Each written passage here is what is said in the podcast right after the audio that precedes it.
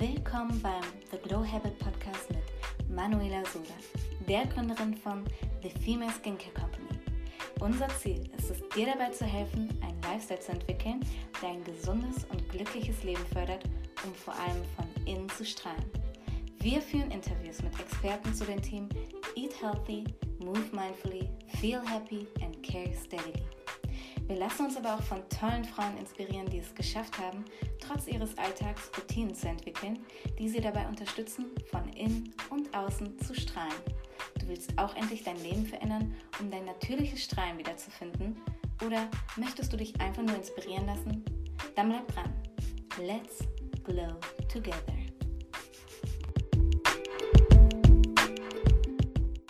Liebe Denise, genau. Vielleicht ganz kurz vorab woher wir überhaupt kommen, damit die Zuhörer ja auch verstehen und ich die mitnehmen kann. Wir hatten ja tatsächlich schon mal die Chance, miteinander zusammenzuarbeiten in einem anderen Kontext, ja. Mhm. Und ich habe dich tatsächlich aus Zufall wiedergefunden und lese tatsächlich so, ich sag mal so, so, so dein Werdegang und war so unglaublich inspiriert. Und wir hatten ja, ich glaube, vorletzte Woche ja die Chance schon miteinander zu quatschen. Und dann haben wir festgestellt, oder insbesondere ich, boah, das muss die Welt da draußen unbedingt hören. Und ich bin super, super froh, dass du dir die Zeit nimmst, um auf The Glow Habit in dem Podcast quasi, dass ich dich interviewen kann und du deine Erfahrungen, den Weg, den du gegangen bist, dass du den mit uns teilst. Ich finde das unglaublich toll und demzufolge freue ich mich, dass das jetzt geklappt hat und ich glaube, ja, wir können da unglaublich viel teilen. Vielleicht vorab, ich habe mir aufgeschrieben, du bist von Haus aus Psychologin, bist aber hinzu ja, noch, genau. noch Managerin bei EY,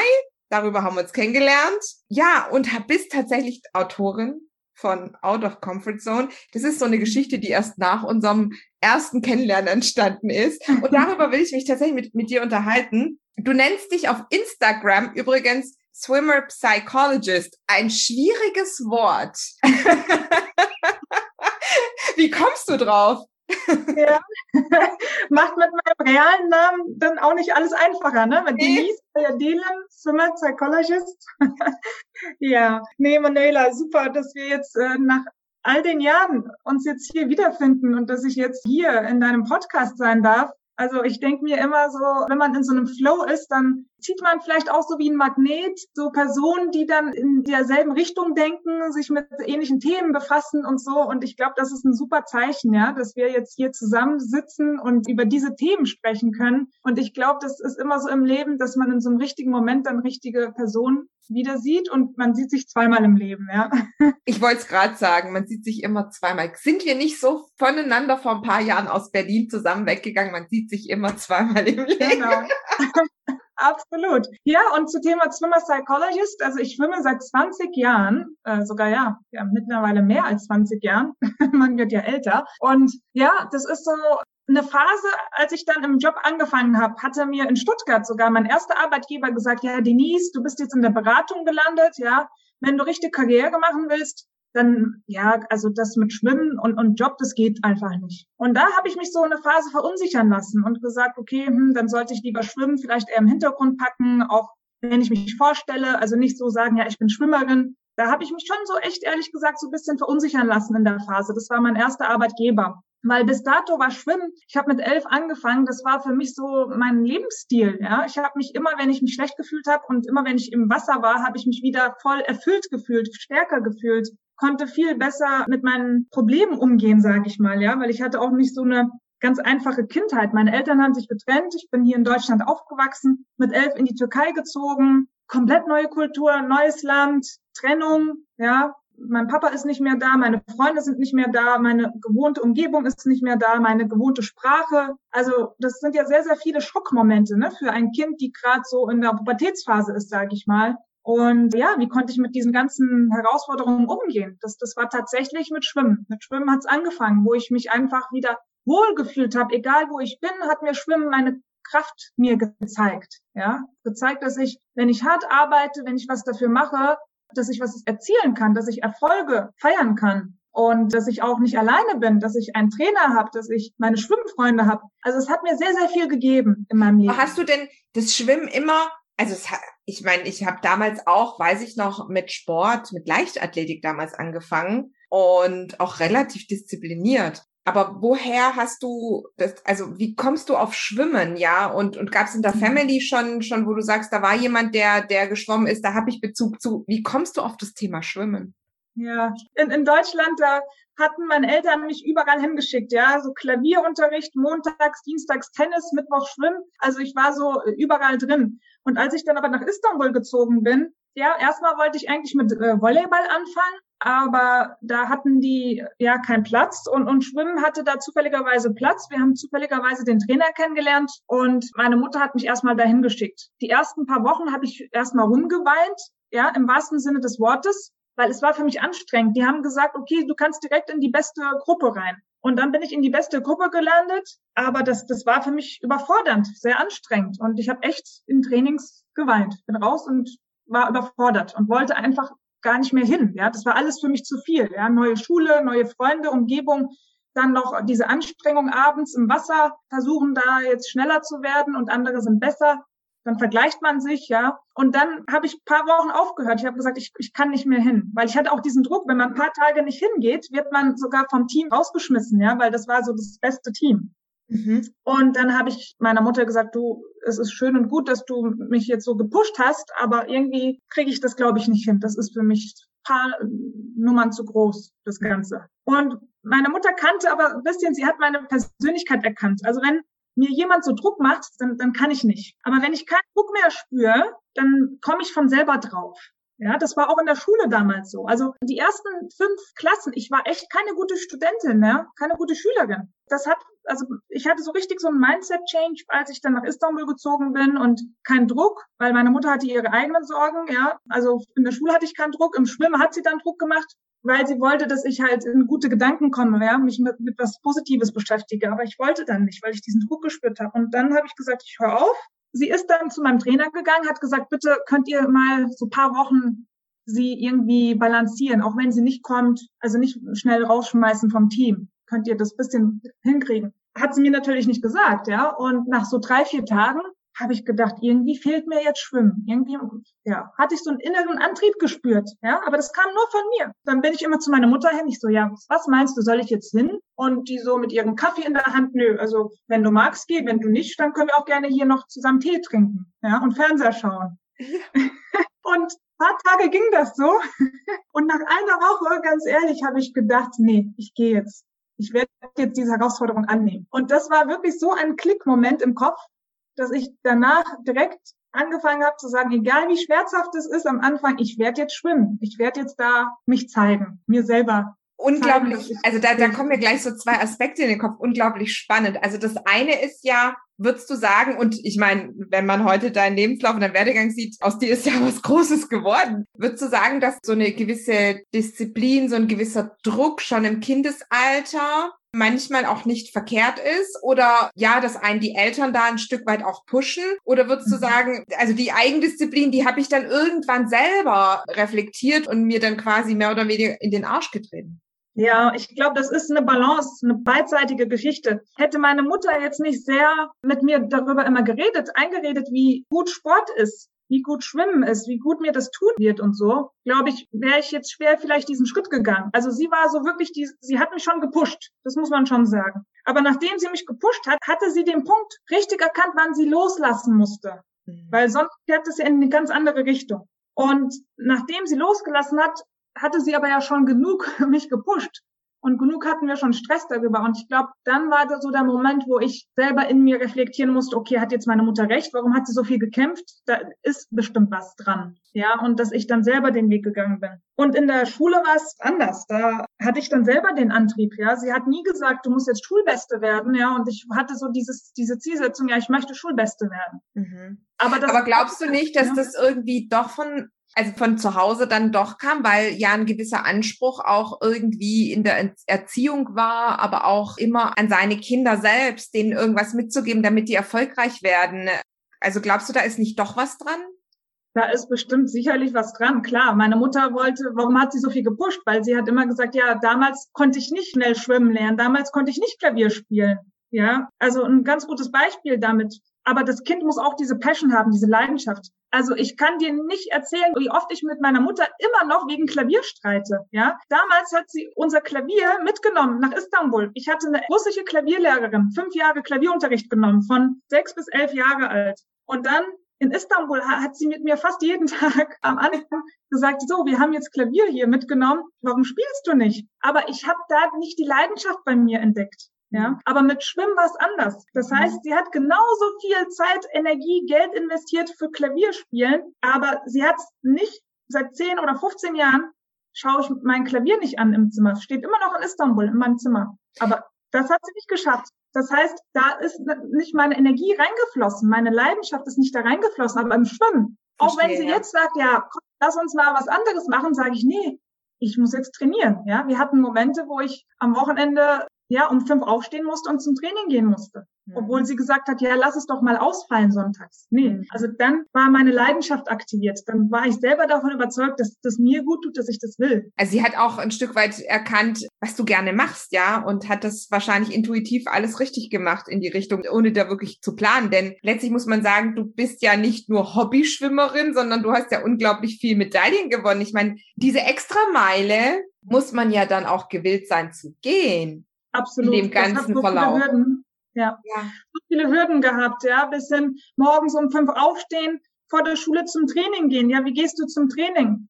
Wer holt dich ab? Wie fährst du dahin? Also das sind so alles, ne? Zeit, Geld, Energie, die ganzen Urlaube, meine ganzen zehn Jahre, ich habe fast keinen Sommerurlaub gemacht. Meine ganzen Sommerurlaube waren am wow. Pool. Morgens und abends Training. Und nach den Meisterschaften habe ich dann so zwei, drei Wochen Urlaub gemacht. Und, und das ist schon eine sehr, sehr ja, hohe Disziplin, muss ich sagen. Und mit Leidenschaft. Ich glaube, nur unter Druck macht man das nicht. Da geht man nicht auf. Und das ist so eine Kombination von Support von der Familie, aber dann so die eigene Leidenschaft anzünden, also spüren und spüren, was es für dich bedeutet. Da möchte ich den Bogen schließen zu Thema Swimmer Psychologist. Ja, nach all diesen Jahren im Business habe ich dann gesehen, oh, das kommt anscheinend nicht so gut an. Ja, mein Chef sagt, ja, du, also Schwimmen brauchst du jetzt nicht immer hervorheben, aber das war ja so stark in mir drin. Okay. Und nach all den Jahren, nachdem ich auch meinen Arbeitgeber gewechselt habe und wieder diese Leidenschaft für mich so krass entdeckt habe und gesagt habe, nee, das bin ich, das ist ein Teil meines Lebens habe ich dann damals meinen Namen geändert und gesagt, okay, ich bin eine Psychologin, weil ich Psychologie studiert habe und ich bin Schwimmerin. Und das beide ist gleich wert. Mhm. Ich definiere mich nicht über nur meinen Job und ich definiere mich auch nicht nur über mein Hobby. Und mein Hobby ist aber gleich so wert, meine Leidenschaft ist gleich so wert wie mein Job. Und das war so sozusagen der Hintergedanke, warum ich dann die zwei Begriffe kombiniere. Die Verschmelzung der zwei Themen. Also besser geht's, glaube ich, gar nicht. Jetzt haben wir das Thema Schwimmen aufgearbeitet. Wie kommst du denn auf das Thema Psychologie? Hast du da so irgendwelche Hintergründe, wo du sagst, wow, das hat mich schon immer angezogen? Im Grunde genommen ist es dieselbe Ursache, wie ich mit Schwimmen angefangen habe. Also aktuell, wenn man das so nachhinein betrachtet, jedes Schmerz, jede Schmerzmomente, jede Schmerzphase, ja, gibt dir ein Geschenk. Und mein Geschenk von dieser Schmerzphase mit elf Jahren von Deutschland in die Türkei ziehen, komplett neues Leben anfangen und ja, komplett eigentlich erstmal verletzt sein und von diesem Verletztheit wieder sich selber finden. Also diese Phase, das war schmerzhaft. Ich habe als Kind Schmerz empfunden, war traurig, hatte eine Phase, wo ich weniger Zuversicht hatte. Da sah ich andere Familien, die sind glücklich und dann habe ich immer gedacht, ja, warum sind meine Eltern jetzt getrennt und warum bin ich jetzt hier alleine? Warum habe ich hier keinen Freundeskreis? Ich muss jetzt alles neu aufbauen. Also das ist ja richtig raus aus der Komfortzone gewesen. Ja. Und genau, durch diese Erfahrung habe ich sehr, sehr viel an Menschen gedacht, an Menschenpsychologie. Was denke ich? Warum denke ich so? Warum fühle ich so? Warum fühlt meine Mutter sich so? Warum kontaktiert mein Vater mich nicht wochenlang? Liebt er mich nicht? Mhm. Oder was steckt dahinter? Also da habe ich echt so angefangen, mit Menschenpsychologie mich zu beschäftigen, zwangsweise, mhm. weil ich halt raus aus meiner Komfortzone erstmal gepusht wurde. Mit 12, 13, 14 habe ich echt angefangen, Psychologiebücher zu lesen. Um Nein, ehrlich? Ja. Wow. weil zu Hause meine Mutter immer diese Bücher gelesen hat damals. Bestimmt, weil sie auch besser mit der Situation umgehen wollte, weil für sie war es bestimmt auch nicht einfach, die Phase. Das hat mir dann gut getan diese Bücher zu lesen und irgendwie versuchen, die Welt besser zu verstehen. Weil man versucht ja immer auch, also besonders als Kleinkind oder als dann Erwachsene Richtung Pubertät, willst du ja die Welt irgendwie verstehen. Warum passieren diese Dinge? Warum passieren ja. die dir? Warum passieren dir deine Mutter, deinem Vater? Und, und all das möchte man ja verstehen. Und ich habe halt diese Antworten dann in diesen Büchern gesucht. Mhm. Und dann gedacht, okay, ich möchte wirklich Psychologie studieren. Das ist mein Beruf. Was glaubst du, was dich denn in der ganzen Zeit geprägt hat, ganz besonders geprägt hat? Gute Frage. Ähm, was hat mich besonders geprägt? Diese Emotionen und diese Beziehungen, schmerzhafte, aber auch gute Beziehungen, die man dann auf diesem Wege hat, neue Welten erkunden, von Herausforderungen versuchen, Chancen zu ergreifen, das Positive zu sehen, die Vorteile und immer wieder aufs Neue versuchen, die Balance zu finden. Das ist ja auch nicht so ein einmaliger Moment, ach, ich habe die Balance gefunden oder ich habe jetzt eine Chance da gesehen von dieser Situation, sondern das, was mich geprägt hat, ist wirklich versuchen, die Welt besser zu verstehen, versuchen, mich besser zu verstehen und immer wieder ins Neue versuchen, das Beste draus zu machen von der Situation. Also das ist unglaublich weitsichtig. Also wenn ich überlege, äh, da könnten sich, glaube ich, viele Menschen eine Scheibe abschneiden, dass du aber schon in jungen Jahren, ich glaube, du warst auch sehr früh, vielleicht auch sehr, sehr erwachsen, sehr, sehr weit in deinem Denken, was dazu geführt hat, dass dir relativ schnell klar wurde, dass du wahrscheinlich auch aus einer ja, eine, eine miserablen Situation dich da selber wieder rausholen musst. Ja, ohne dass jemand, weil viele warten ja auch auf das Zeichen von, weiß nicht, von außen oder viele warten, ja, von Menschen, die einem helfen und, und ich krieg mich da selber, aber das ist unglaublich weitsichtig. Also, das ist Wahnsinn. Wie, wie kommt man da drauf? ich glaube, darauf kommt man nicht. Das erlebt man einfach. Das ist dann so diese Lebenssituation, Lebens, sage ich mal, Reaktionen, ja, als Kind, die man dann hat. Wenn man dann so zum Beispiel eine traurige Mutter sieht mhm. äh, und sagt, okay, ich darf jetzt nicht vielleicht in der Kindesrolle sein, ich muss jetzt vielleicht in diese Erwachsenenrolle schlüpfen und sie in den Arm nehmen, weil sie weint gerade und nicht ich. Mhm. Also jetzt plastisch gesagt. Mhm. Und ich glaube, das sind so Momente, die mich dann auch geprägt haben, wo ich dann vielleicht frühzeitiger erwachsen werden auch musste, ja, und ja, sagen ja. musste, okay, ich äh, kann jetzt hier nicht in meiner Kindrolle hier rumtrampeln und sagen, ich möchte Eis. Nee, es gab jetzt nicht einen Moment, wo ich vielleicht dieses Eis einfordern konnte und damit mhm. umgehen musste, dass ich kein Eis krieg, sondern vielleicht das versuche zu geben, was ich als Kind überhaupt bieten kann für meine äh, Umgebung. Jetzt hast du ja ein wunderbares Buch geschrieben, ein Bestseller sogar, Out of Comfort Zone. Und darüber wollte ich jetzt eigentlich mit dir sprechen. Erstens mal, das ist ja, ich glaube, so der Traum. Also ich, das wäre auch so mein Traum, irgendwann mal ein Buch zu mhm. schreiben, aber erstmal zu verstehen, wie kommt man da drauf? Wir hatten uns vor zwei Wochen kurz drüber unterhalten, aber vielleicht kannst du uns da nochmal abholen. Ja, gerne. Ich wollte schon immer auch ein Buch schreiben, ja, das war auch mein Traum. Und dadurch, dass ich so Psychologie viel studiert habe und darüber mir immer Gedanken mache, viele Bücher gelesen habe und viel auch Extremsituationen erfahren habe durch meinen Sport, ja. Also ich habe immer wieder durch diese verschiedensten Lebenserfahrungen habe ich dann selber getriggert, raus aus der Komfortzone zu gehen und immer wieder zu entdecken, was, was ich überhaupt fähig bin, welche Potenziale ich habe, welche Gedankenprozesse rauskommen. Ja, das hat mich immer sehr inspiriert, zu, zu entdecken, wie reagiert dein Körper, dein Geist in Momenten, wo du gar nicht weißt, wie er reagieren kann. Das ist ja raus aus der Komfortzone, weil in der Komfortzone weißt du ja, wie du reagierst, wie du denkst. So. Und dann habe ich halt äh, auf diesem Wege viele Schwimmevents mitgemacht, die wirklich anders waren, die extrem waren, ja, wie 24 Stunden schwimmen, 42,4 Kilometer geschwommen, meine Grenzen ausgetestet, Ärmelkanal überquert mit einem Team, komplett mit Kälte umgegangen, ja, mit der Kälte, Nordkanal überquert mit diesen riesen Quallen, giftigen Quallen. Wolltest du das aber bewusst oder wolltest du einfach sagen, okay, ich quäl mich jetzt und will es ausprobieren oder war es so eine Leidenschaft, die dich angetrieben hat? Das war die Leidenschaft. Das war auch immer wieder mein Traum, zum Beispiel Ärmelkanal zu überqueren. Aber ich hatte mega Angst. Mega Angst, weil ich hatte Hypothermia, also Kälteschock damals vor 15, 20 Jahren. Und da bin ich im Krankenhaus gelandet wegen kaltes Wasser in einem Wettkampf. Und Krass. deswegen hatte ich immer mega Angst vor kaltes Wasser, vor Kälte und habe immer gedacht, irgendwann möchte ich Ärmelkanal überqueren, aber wie, aber wie? Und dann habe ich halt einen Schwimmpartner gefunden, der gesagt hat, lass uns das doch als Team machen, als Relay-Team. Mhm. Und dann haben wir noch weitere zwei Teammitglieder gefunden und zu viert haben wir das als Staffel gemacht. Also ich konnte trotzdem meinen Traum verwirklichen, aber in einer abgeschwächten Version, dass ich jetzt nicht alleine da zwölf Stunden in der Kälte schwimmen musste, sondern halt mit einem Team, wo ich alle drei Stunden eine Stunde im Wasser war.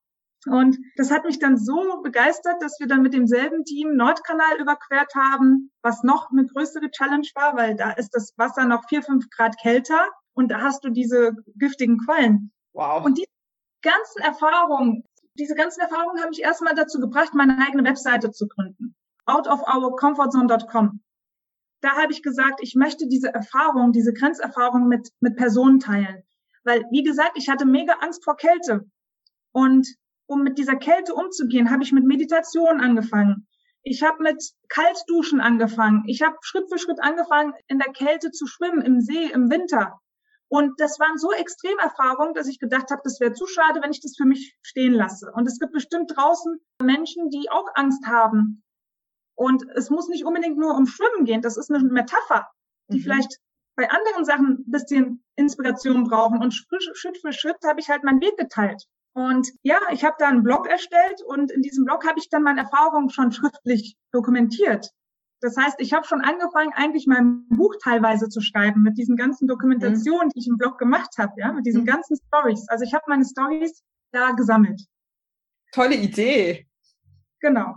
Also das eigentlich äh, fragen, fragt man mich ja, in, wie, wie viel hat es gedauert, dein Buch zu schreiben? Klar, das Runterschreiben war drei, vier Monate. Aber eigentlich meine Stories habe ich schon vor zweieinhalb Jahren angefangen zu schreiben, zu sammeln, zu teilen. Jetzt hat man ja mit Sicherheit auch eine Storyline oder macht sich eine Storyline für so ein Buch. Welcher Storyline bist du denn gefolgt? Was war das Ziel, was du mit diesem Buch ausdrücken wolltest? Kannst du das sagen? Denn ich stelle mir letztlich vor, klar, so ein Blog ist auch so ein bisschen so die, ich sag mal, die Reflexion auch seiner Emotionen, aber auch der mhm. Wege und der Schritte, die man geht. Jetzt ist es wahrscheinlich in dem Buch ein bisschen was anderes. Da hat man vielleicht auch ein Ziel oder auch irgendeine Botschaft, die man innerhalb ja. des Buches vielleicht transportieren will. Mhm. Und das würde mich interessieren, ob du da irgendwas gefolgt bist. Genau. Also im Grunde genommen war meine Storyline mein Leben Mhm.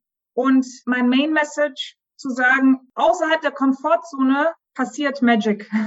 Also out of comfort zone magic can happen. Ich habe dann wirklich mit mit elf angefangen. Also was war so der Moment, wo ich raus aus der Komfortzone gegangen bin? Und was ist passiert? Wie kann man halt diese Komfortsituation oder raus aus der Komfortzone dann für sich, für die Weiterentwicklungsschritte nutzen? Sprich, mein Ziel war, den Menschen Tipps und Tricks in die Hand zu geben, wie man aus Schmerz was Positives zielen kann. Mhm. Erkenntnisse. Also ich habe meine Erkenntnisse pro Modul immer wieder geteilt und jede Story hat eine andere Erkenntnis, die ich dann am Ende nochmal zusammenfasse.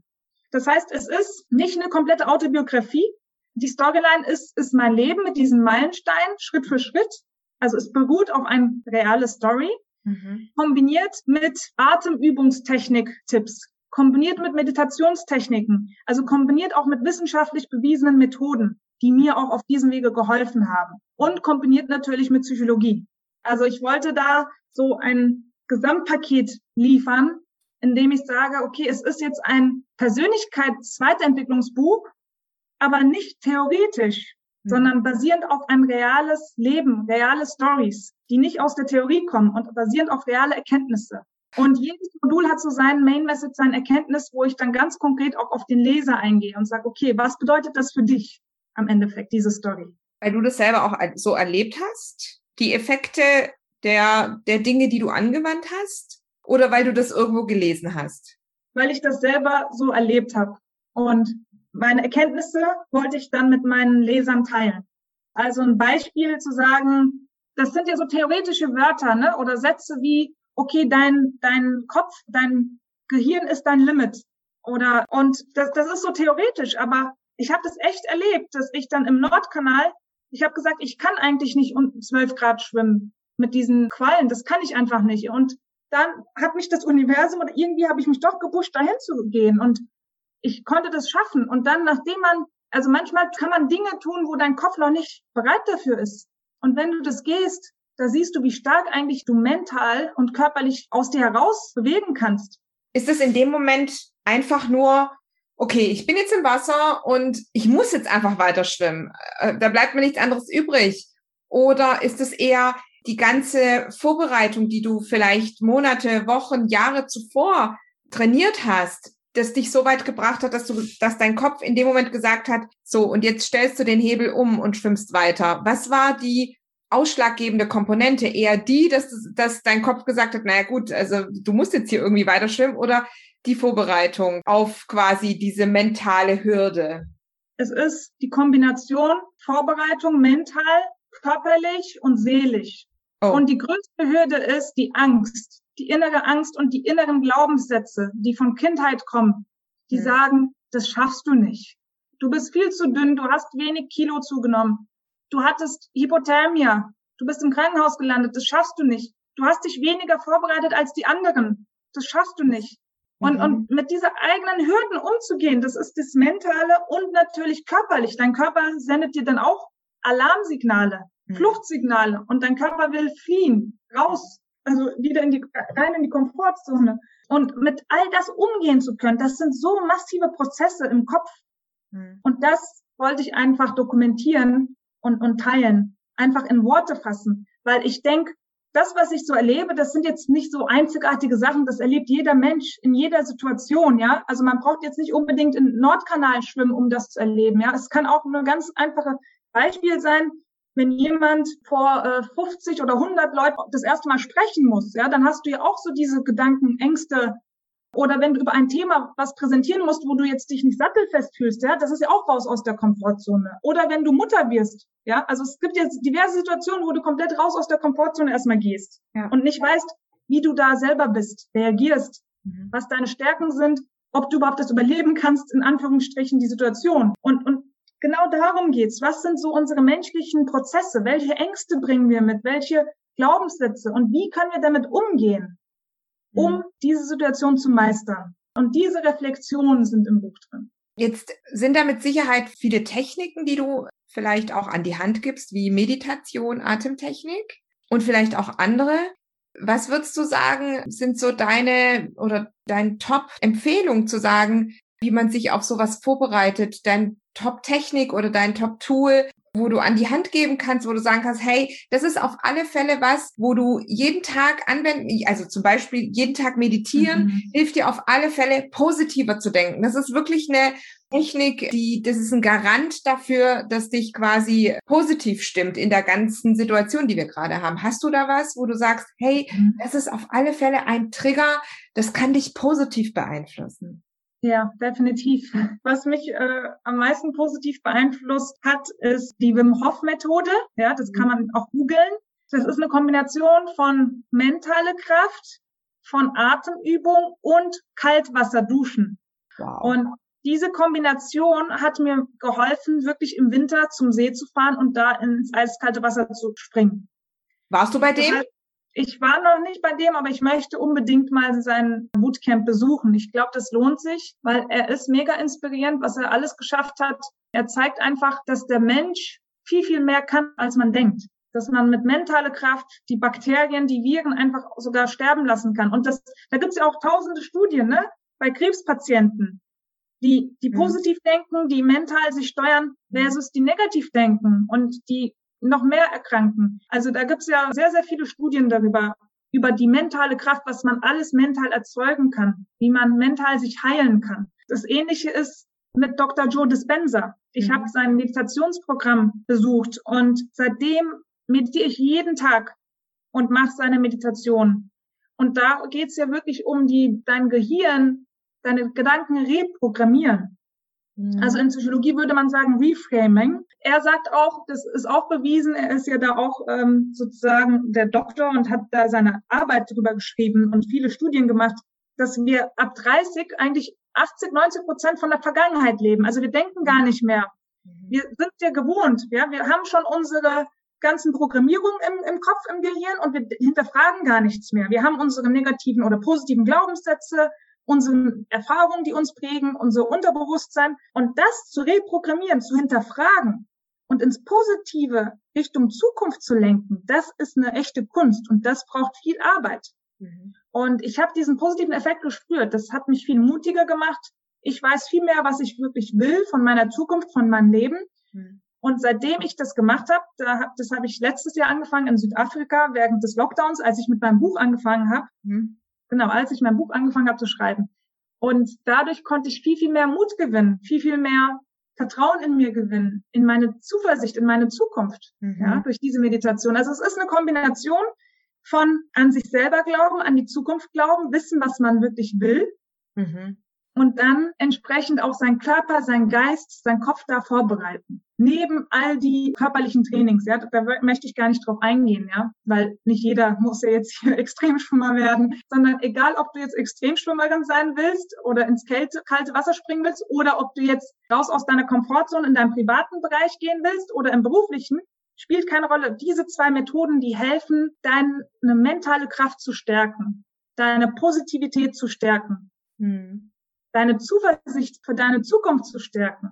Hm. Unabhängig von deiner Vergangenheit. Und, und ähm, jetzt werden wir ja auch ab einem gewissen Alter, das merke ich ja mittlerweile selber mit fast 37, man bekriegt sich immer mehr so von, ich, ich würde jetzt nicht sagen in Jahresschritten, aber doch ein Stück weit in seine ja, ich sag mal, in sein Kokon zurück. Man wird nicht mehr so mutig, man wird nie, also diese Risikoaffinität, die sinkt. Das merkt man ganz oft auch im Job, dass man viel Veränderung eigentlich gar nicht mehr will. Was würdest du den Menschen empfehlen? Ist so eine, auch sich, sich seiner Veränderung bewusst zu stellen? Ist das auch eine Frage des Trainings? Kann man sich dahin trainieren, dass man im Alter einfach auch in Sachen Veränderung und das Problem haben wir ja auch, dass Menschen generell ja Gewohnheitstiere sind, ja, und vor Veränderung ja.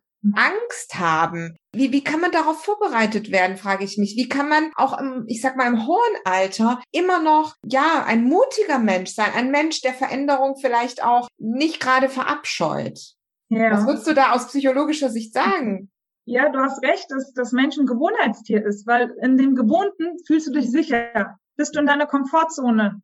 Du weißt, wie die Prozesse ablaufen, du bist sicher, deine Freunde, deine Bekannte, deine Familie hinterfragen nicht mehr, was du machst. Hm. Da läuft ja alles so, so nach Plan. Und dann hast, hat man die alltäglichen Probleme natürlich, aber ansonsten läuft, läuft es nach Plan. Und sobald eine Veränderung kommt, dann triggerst du ja deine inneren Ängste, deine inneren vielleicht Unsicherheiten an und denkst dir, hm, schaffe ich das, kann ich das? Und, und genau da fängt ja diese Out-of-Comfort-Zone-Phase an. Ja, und wenn du das schaffst, zu sagen, also erstens zu wissen, was ist dein Traum? Was würde dich wirklich erfüllen? Mhm. Erfüllt dich das wirklich, was du aktuell machst? Macht dich das wirklich glücklich? Was erfüllt dich? Wofür würdest du denn stehen wollen? Was ist wirklich deine innere Leidenschaft, deine innere Passion? Was ist so dein Purpose? Was macht Sinn für dich in deinem Leben? Allein diese Fragen zu stellen, zu hinterfragen, ist ja schon mal eigentlich ein Schritt. Oh ja. ja. Das ist ja schon mal ein Schritt. Viele sagen, oh nee, ich brauche mich jetzt damit nicht kümmern, ja, mein Leben läuft. Ich habe meine Kinder, meine Familie, also nee, also erst damit beschäftige ich mich jetzt gar nicht, ja. da fängt es ja schon an mit diesen Gedanken. Aber wenn man dann noch weiter ist mit diesen Gedanken und schon weiß, was man wirklich will oder mhm. was man noch machen kann, dann ist die größte Hürde die Ängste, die Unsicherheiten. Das größte, sich mit anderen vergleichen. Was würden die anderen denken? Oh ja. Mhm. Und Angst vor Misserfolg. Oh ja. In deiner Komfortzone bist du erfolgreich, ja? Du gehst deinen Weg. Niemand hinterfragt dich. Du bist nicht auf der Bühne. Niemand sagt, ach, was macht denn die Manuela oder was macht denn die Denise? Man geht einfach so. Aber sobald was anderes macht, dann sagen alle, ach, was macht die denn jetzt? Warum macht sie das? Aha, mal schauen, ob es erfolgreich wird oder nicht. Und das sind aber unsere internen Gedanken, okay. dass wir das Gefühl haben, wir werden ständig beobachtet und jeder schaut auf uns. Und in meinen Coaching-Sessions, ja, sage ich, okay, was wäre denn Worst-Case-Szenario? Was ist denn, wenn du Misserfolg hast? Spannende Frage, ja. Spannende Frage, wirklich. Weil das hilft zu sagen, was ist denn mein Worst-Case-Szenario? Ja, was kann am schlimmsten passieren? Und ich denke, diese Fragen helfen dann wirklich zu verstehen, woran hakt's? Was hält uns dran, uns nicht zu verändern? Und nicht versuchen, es ist wie viel schlimmer, als was zu versuchen und zu sagen, okay, da bin ich, dadurch bin ich schlauer geworden, dadurch habe ich Insights für mich generiert und weiß, wie ich diesen Weg besser gehen kann. Würdest du aber sagen, dass sich in jedem Fall der Weg aus der Komfortzone lohnt? In jedem Fall. Ich möchte das so beantworten. Raus aus der Komfortzone ist der Weg. Aber das Ziel ist ja, deine Träume verwirklichen, dich selber verwirklichen. Das ist wichtig klarzustellen. Also das Ziel ist nicht raus aus der Komfortzone zu gehen. Das Ziel ist, dass du dein Purpose realisieren kannst, deine Ziele, deine Träume verwirklichen kannst. Dich selber verwirklichen kannst, ein glücklicher Mensch bist. Und wenn der Weg das ist, dass du dich veränderst, dass du was angehen musst, mutigere Schritte gehen musst, das ist dieser Weg, der außerhalb deiner Komfortzone ist. Würdest du dann aber auch sagen, weil, weil du sagst, den Sinn finden, glücklich zu werden, das sind ja so Komponenten, wo ich sage, die haben ja nichts an und für sich nichts mit Geld zu tun. Es ist ein schöner Nebeneffekt wahrscheinlich, aber es ist nicht das, was uns Menschen happy macht. Würdest du sagen, im Grunde genommen ist es doch besser, man nimmt tatsächlich mal eine Veränderung im Kauf, die zwar zu einem monetären Defizit führt, aber man selber dadurch vielleicht einen Weg einschlägt, der seinem Sinn entspricht, der einen vielleicht auch seiner Leidenschaft folgt. Würdest du das präferieren?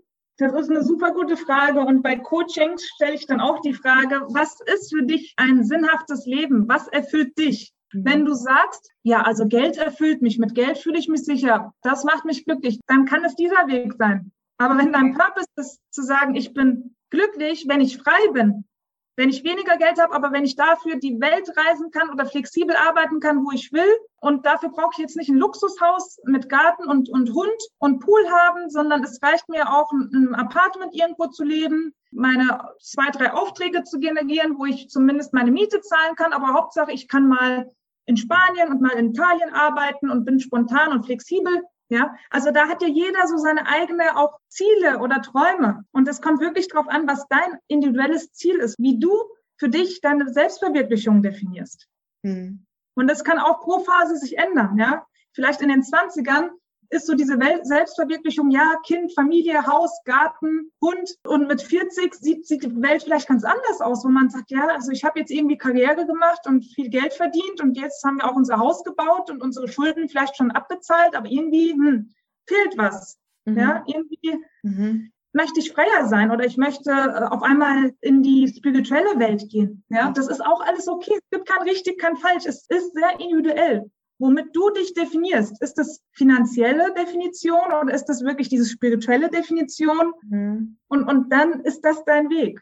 Was mich noch interessieren wird, ist, wie du das privat umsetzt mittlerweile. Ist das ein Thema, wo du sagst, okay, das ist jetzt alles, das habe ich mal alles erlebt und ich habe daraus die Vorzüge genossen, aber es ist halt permanent anstrengend, äh, sich Veränderungen hinzugeben und vielleicht auch aus der Komfortzone zu gehen. Und privat bin ich nicht ganz so diszipliniert, würde ich sagen. Ich versuche ja auch immer ganz oft zu meditieren, weil ich merke, das tut mir gut. Dieses Grundrauschen, das man so einen Tag über hat, das fällt dann mal für kurze Zeit weg. Aber es ist schon so, wo du dich dann manchmal fragst, oh, eigentlich bleibt die Zeit ja dafür nicht, ja, und dann machst du in der Zeit was anderes. Bist du da so, wo du sagst, nee, also dafür nehme ich mir jetzt die Zeit, egal ob was anderes runterfällt? Ja. Aus den Tools und Techniken, die du da praktizierst.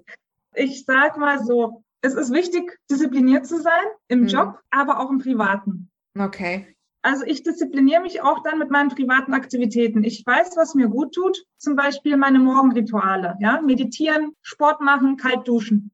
Egal, um wie viel Uhr ich schlafe, nehme ich mir die eine Stunde Zeit, bevor ich irgendwas anderes mache. Mhm. Also ich stehe dann um sechs auf und mache dieses Ritual, weil ich weiß, wenn ich eine Stunde mehr schlafe, aber diese Rituale nicht mache, dann fühle ich mich schlechter, als wenn ich eine Stunde weniger schlafe. Also zu sagen, was bringt mir was? Oder wenn ich jetzt mein Sportprogramm canceln muss, weil ich noch was arbeiten muss, dann weiß ich, das, das wird mir nicht gut tun. Dann mache ich lieber meinen Sport und arbeite dann ein paar Stunden später. Also man muss sich selber kennen, was gut tut. Und da bin ich auch diszipliniert und sage, nee, zum Beispiel am Wochenende, dann schalte ich auch meinen Laptop aus und alles, nimm für mich fokussiert die Zeit. Okay. Weil die Regeneration mhm. ist genauso wichtig wie Training. Mhm. Auch Ort, auch im Job. Mhm. Also diese Regeneration darf man nicht vergessen. Das ist genauso wichtig wie Performance. Das ist ja im Sport auch immer so schön, ne? Das wird ja oft auch gepredigt, dass Regeneration im Grunde genommen genauso wichtig ist wie das Training, ja, weil du hinterher ja. im Grunde genommen ja viel, viel besser bist, wenn du auch die Regenerationsphasen machst. Eine letzte Frage habe ich noch, Denise, weil wir sprengen mal wieder die Zeit. Das erzählt sich ja immer so toll. Unser Alltag sieht ja oft ganz anders aus. Ich sag mal, wenn so der klar, wenn man Kinder hat, mit Sicherheit auch nochmal, aber wenn so der berufliche Alltag so überhand nimmt, ne, und wo dann plötzlich sich die Aufgaben, die To-Dos häufen, wo du ein, das Gefühl hast, du kommst einfach nicht mehr hinterher. Was machst du dann? Setzt du trotzdem drauf, nee, also heute Morgen mache ich mein Sportprogramm und abends mache ich dann pünktlich fertig. Wie handelst du das, wenn du zu viele Themen in der Luft halten musst? Ja, das erste, das Wichtigste ist, dass man die Ruhe beibehält, ja. Und die Ruhe kann ich für mich beibehalten, wenn ich wirklich mein Morgenritual durchsetze. Also wenn ich jeden Morgen meditiere, jeden Morgen mein Sport okay. mache. Weil diese eine Stunde, diese zwei Stunden geben mir die Kraft, um mit alles andere umzugehen, das alles andere zu handeln. Mhm. Ja, weil das gibt mir die Kraft oder das gibt mir die Message, okay, du hast dich noch unter Kontrolle du hast noch deine Gedanken unter Kontrolle. Weil, also wie schlimm wäre das denn, wenn ich für mich keine eine Stunde investieren kann? Dann gebe ich ja meinem Körper, meinem Geist die Nachricht, du, also ich habe jetzt alles außer Kontrolle, ich kann mich noch nicht mal um deine Gedanken und um dich kümmern. Was, mhm. also mit welchem Mindset willst du denn dann die ganzen Aufgaben meistern? Mhm. Wenn du noch nicht mal für dich das geben kannst, was du brauchst, wie mhm. willst du denn anderen helfen? Das ist so meine, also Mindset. Hm. Und wenn ich dann morgens anfange, zumindest die Kraft finde, meinen Sport mache und so, klar. Und dann muss man sehr gut planen und auch mal Nein sagen können oder auch mal Dinge verschieben können, damit man wieder diese Luft hat zu atmen. Weil das Schlimmste ist, wenn du dann in so einem Rattenschwanz bist, keine Luft hast zu atmen und wenig Schlaf und das canceln und dies canceln und immer wieder mehr und mehr, da bist du erstmal unglücklich. Und wenn du unglücklich bist, dann kann ich dir garantieren, dass du deine Umgebung auch nicht 100% glücklich machen kannst. Das stimmt. Das, wenn du morgens schon äh, im Chaos aufwachst, dann ist der ganze Tag irgendwie chaotisch und völlig ziellos und dann leidet ja auch die Produktivität am Ende des Tages. Aber sich dessen bewusst zu machen, das muss man tatsächlich mal ausprobieren. Das habe ich tatsächlich auch schon erfahren, dass wenn ich tatsächlich mittags mal nicht rausgehe, um frische Luft zu holen, obwohl ich denke, also wenn du jetzt rausgehst, dann bricht so gefühlt das Kartenhaus zusammen. Und es tut es nicht, weil du kommst zurück und arbeitest aber in gleicher Zeit durchaus viel mehr ab, weil du einfach in der Stunde einfach nochmal frische Luft geschnappt hast, Klarheit für dich gefunden hast. Da geht ja unglaublich viel durch den Kopf, ja. ja und da, ja, da gebe ich dir absolut recht. Je mehr du mit dir selber zufrieden bist, dir Gutes tust, desto mehr kannst du für die Welt was Gutes tun. Und das heißt nicht, dass du egoistisch bist oder egozentrisch mhm. bist, weil das wird ja auch viele von unserer Gesellschaft oder von uns selber so vielleicht so ne, gedacht, so Glaubenssätze wieder ach, mhm. wenn ich jetzt erstmal meinen Sport mache, dann wirklich egoistisch. Nein, je besser du dich mit dir selber fühlst, desto mehr kannst du geben. Du bietest auch Coachings an, ne, Denise? Ja. Mhm. Ja, das heißt, man kann dich kontaktieren, wenn man, wenn man sich ja. mit dir austauschen möchte, ne? Sehr cool. Absolut, man kann mich kontaktieren. Ja, über meine Webseite outofourcomfortzone.com, da kann man mhm. auch direkt Termine vereinbaren. Ansonsten über LinkedIn, also ich bin von allen Kanälen eigentlich ganz gut zugänglich weil das machen wir nämlich in die Shownotes rein. Und also ich bin wahrscheinlich die allererste, die dich dann irgendwann wieder kontaktiert. Ich merke das auch gerade in solchen besonderen Zeiten wie jetzt, mir so ein Austausch dann auch immer wieder gut tut. Denn letztlich hat man im Moment natürlich ganz groß die Herausforderung, dass man Menschen um sich herum hat, die ja, sehr viele doch auch mit ihren eigenen Themen sich auseinandersetzen und in ihrem Kokon sitzen und viele sich halt einfach auch zurückziehen. Und da ist es auch immer wieder schön, Menschen um sich herum zu haben, die einem so wieder Luft zum Atmen geben, so, so die Welt wieder aufzeigen, ja, und sagen, hey, wag doch mal einen, einen Schritt, der vielleicht erstmal ungewohnt ist, aber die Tür geht auf, ja, und du wirst schon sehen, was dich so auch trifft und demzufolge, ja, Vielen, vielen, vielen, vielen Dank. Ich weiß gar nicht, wie sehr ich danken soll. Es ist unglaublich inspirierend. Äh, ich bin so happy, dass ich dich gefunden habe und ich hoffe sehr, wir bleiben in Kontakt. Das würde mich super freuen. Auf alle Fälle, ja. Das ja? hat ja erst neu angefangen. Ich glaube dass wir in Kontakt bleiben. Sehr, sehr schön. Dann wünsche ich dir einen ganz tollen Abend, Denise, und ja. bis bald. Bis bald, Manuela. Ciao. Den Abend hat Spaß gemacht.